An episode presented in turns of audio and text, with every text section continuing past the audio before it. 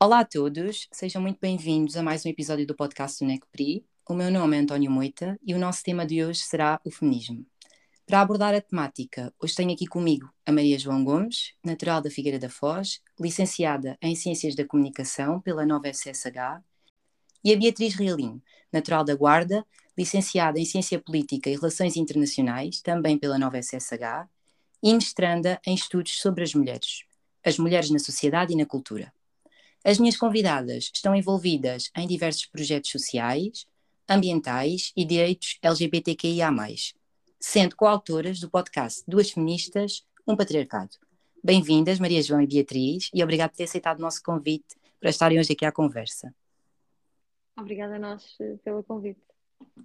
Então, eu passava para a primeira pergunta, que é uma pergunta mais acerca daqui do modus operandi do vosso podcast. Eu perguntava-vos o porquê dele ter surgido, com que, com que intuito, um, e o que é que vocês podem dizer que ele tem acrescentado no vosso, na vossa vida e na vossa maneira de, de ver o feminismo também? Pelo menos para mim, mas acho que também posso falar pela Maria, pela Maria João, que, hum, que, este projeto nos enriqueceu bastante, porque, para além de tudo, toda a pesquisa que fazemos para os podcasts, uh, para todos os episódios, assim como todo o trabalho que está por trás, nos enriquece bastante e todas as pessoas com quem falamos pelo caminho. Nós, nesta, nesta última temporada, se assim podemos chamar, tivemos vários episódios em que foram conversas uh, sobre diversos temas, questões antirracistas, questões sobre formas radicais de amar, uh, masculinidades, uh, a heteronormatividade, e todos esses episódios foram com outras pessoas, amigos, conhecidos pessoas que hum, também admiramos e com quem quisemos ter essas conversas e o, contributo que elas também tiveram uh, a dar para aquilo que é o nosso podcast. Por isso acho que esta ideia de podcast, essa ideia de nos juntarmos e falarmos e partilharmos tem sido bastante enriquecedora, não só por aquilo que trabalhamos, mas também por todas as pessoas com as quais temos contacto. Acho que é isso. Sem dúvida, sem dúvida. Eu passava agora a perguntar-vos como é que vocês têm percepcionado os avanços na luta feminista ao longo dos últimos anos uh, a nível global? Eu acho que antes de mais, e, a Bia já disse isso quando estava, quando estava a falar anteriormente, é, é muito difícil falarmos num feminismo. Há muitos feminismos e, e, o contexto onde eles se inserem vai ser sempre determinante daquilo que é daquelas que são uh, as lutas mais urgentes, mais, mais, uh, mais importantes a travar num, num, determinado momento e nós temos visto isso muito a nível internacional, que, há, que, são, que são vários os pontos que têm estado na agenda de diferentes, de diferentes países. E, por exemplo, na Europa temos, e, e também se calhar Estados Unidos, frente numa visão mais, euro, mais eurocêntrica ou, ou ocidental, digamos assim, uh, temos tido mais, se calhar, um, um retrocessos naquel, naquelas que, que, que seriam uh, direitos e lutas já mais avançadas, talvez também por movimentos uh, reacionários que, que resultam da, também de falarmos mais, de ser mais, de estar mais presente uh, no, no, nosso dia a dia a determinadas uh, discussões e, e, questões feministas e depois todas as que se relacionam LGBT, uh, anti, antirracistas, etc. Então, talvez isso seja uma das, uma das causas para estes retrocessos que temos visto ao nível do direito reprodutivo e do, do direito ao próprio corpo das mulheres ou de pessoas, por exemplo, que, que têm capacidade de engravidar, como, como vemos em, em países na Europa e nos Estados Unidos, etc. E depois também ou, ou, ou temos outros, não quero dizer passar por cima, mas querermos colocar aqueles que são os nossos interesses, a nossa perspectiva eurocêntrica muito, muito específica para outros territórios. E, e portanto, não sei, não sei se quer acrescentar mais alguma coisa. Não, eu concordo com, com o que tu disseste, lá está. Eu acho que a luta pelo direito ao corpo, à integridade física e psicológica de cada uma e de cada um e a liberdade de ser e de existir não acaba por eh, ser por todo o mundo, não é? E hum, vemos isso quando falamos do, no Irão e de que os protestos que se desencadearam com o assassinato de Masha Amini, uh, os protestos nas ruas contra a violência do, do Estado teocrático e tudo, uh, to, todas as lutas em solidariedade pelos outros países a nível internacional com o Irão ou quando no Afeganistão falamos da perseguição que continua a acontecer às mulheres, às pessoas LGBTQAP+, às minorias étnicas, continuam a lutar pela sua liberdade e a fazer resistência às diversas formas de opressão.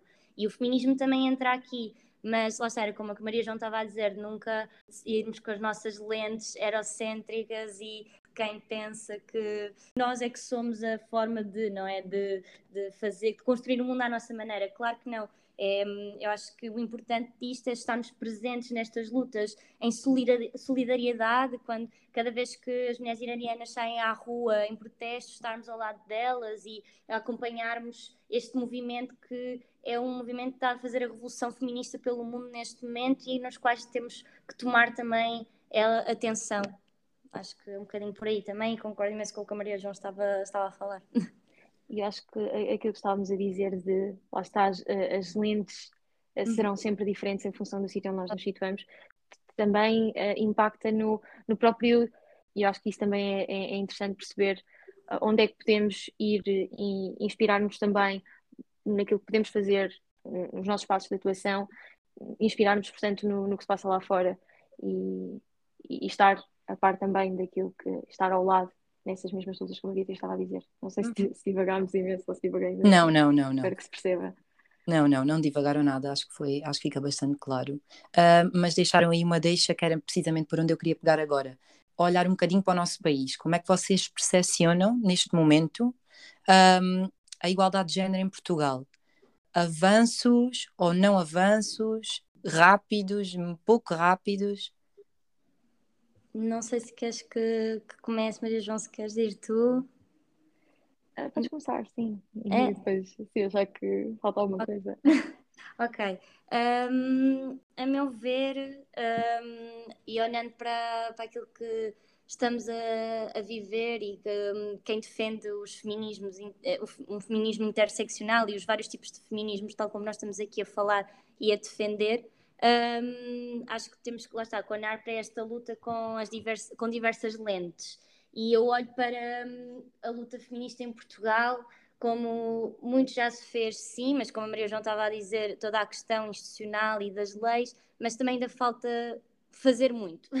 E isto porque, e já que estamos em novembro, começamos agora em novembro e vem o 25 de novembro, vamos sair à rua pelo fim da violência machista e patriarcal, Uh, acho que sem dúvida podemos falar aí do que, é que, do que é que ainda falta fazer, porque não nos podemos esquecer que, que vivemos num sistema machista, homofóbico, transfóbico, capitalista que continua a oprimir aquele que vê como mais vulneráveis. Um, e esta violência intensifica, intensifica, intensifica ai, desculpem, sorry, ok, intensifica-se, um, esta violência acaba por se intensificar quando falamos de mulheres racializadas, mulheres trans e precárias, trabalhadoras do sexo, portadoras de deficiência, migrantes, mulheres lésbicas, mulheres bissexuais. E então, a meu ver, uh, quando falamos de uma igualdade de género, ou quando falamos, por exemplo, num, num exemplo assim mais concreto, na igualdade salarial, desta forma estaríamos aqui a lutar pelo aquilo que é a miséria e a precariedade nessa, nessa igualdade entre homens e mulheres. E por isso, quando falamos de salários iguais, temos que exigir também que sejam esses salários adequados e justos, que as trabalhadoras tenham uh, direitos laborais, que se passe a reconhecer o trabalho doméstico, que se passe a reconhecer o trabalho dos cuidados, uh, podemos falar um bocadinho lá, lá mais para a frente. Ou seja, acho que por muito que já tenha sido feito, não nos podemos esquecer que todas estas lutas não vêm com uma camada apenas e que não podemos apenas exigir e reivindicar uma parte do bolo quando temos outros direitos pelos quais temos que, que ainda lutar. Não sei se fui assim um bocadinho vaga ou um bocadinho pessimista, mas a ideia é que não podemos deixar de lutar quando num sistema patriarcal, homofóbico e transfóbico, todos os direitos que já temos não são garantidos e por isso temos que continuar a lutar por eles. E é isso. Eu acho que, e, e pegando muito no, no, no, que tu estavas a dizer, eu acho que é, é, o grande passo que ainda que, que, é a minha percepção, portanto, e é, uhum. é, é, a percepção que, que é possível, não é? Uhum. Uh, uh, da minha percepção, é, falta o grande passo entre um, um, feminismo mais institucional e uma atuação mais uhum. institucional e legal para, uh, de facto, a, su a sua aplicação Exatamente. daquilo que já, que, já, que já está estipulado em lei, em termos, em, em termos uh, lá está, legais, acho que, acho que há muita, muita coisa que já foi bem feita e feita, uhum. falta a sua aplicação e falta também uh, olhar, olhar para isso também, como a Rita estava a dizer, a partir de outras lentes e não esquecer que não basta essa atuação, mas sim também uma atuação junto uh, em função das, das, diferentes da forma como as pessoas são afetadas pelas suas diferentes camadas e dos diferentes sistemas de, de opressão. Porque não podemos simplesmente pensar que queremos, uh, lá está, igualdade salarial ou presença de mulheres em cargos superiores, quando se calhar essas mulheres para chegarem aí não sabemos quantas não serão as mulheres que terão oprimido para, por exemplo, conseguirem não sei, reduzir aquilo que é o seu trabalho doméstico, uhum. terem alguém de apoio a alguma instituição, de apoio ao nível do, do, trabalho reprodutivo. Portanto, há uma série de, de outras questões que se colocam nestas que por vezes podem ser uh, simples se nós acharmos como, como o objetivo final, não é? De, uh, ok, igualdade, lá está mais estatística, não sei se estou a ser clara, mas Uhum, falta, eu acho que falta, falta muitas vezes essa passagem do, do papel para, para a prática e para a forma como, as, como de facto as pessoas são afetadas no seu dia a dia.